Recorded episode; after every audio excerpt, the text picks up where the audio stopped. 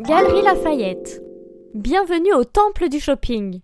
En 1893, 40 ans après la création de Bon Marché, Théophile Bader et Alphonse Kahn, deux cousins alsaciens, se lancent dans l'aventure du bazar de luxe. Plus d'un siècle plus tard, c'est 37 millions de visiteurs et 1,7 milliard d'euros de chiffre d'affaires par an. Ça donne le tournis.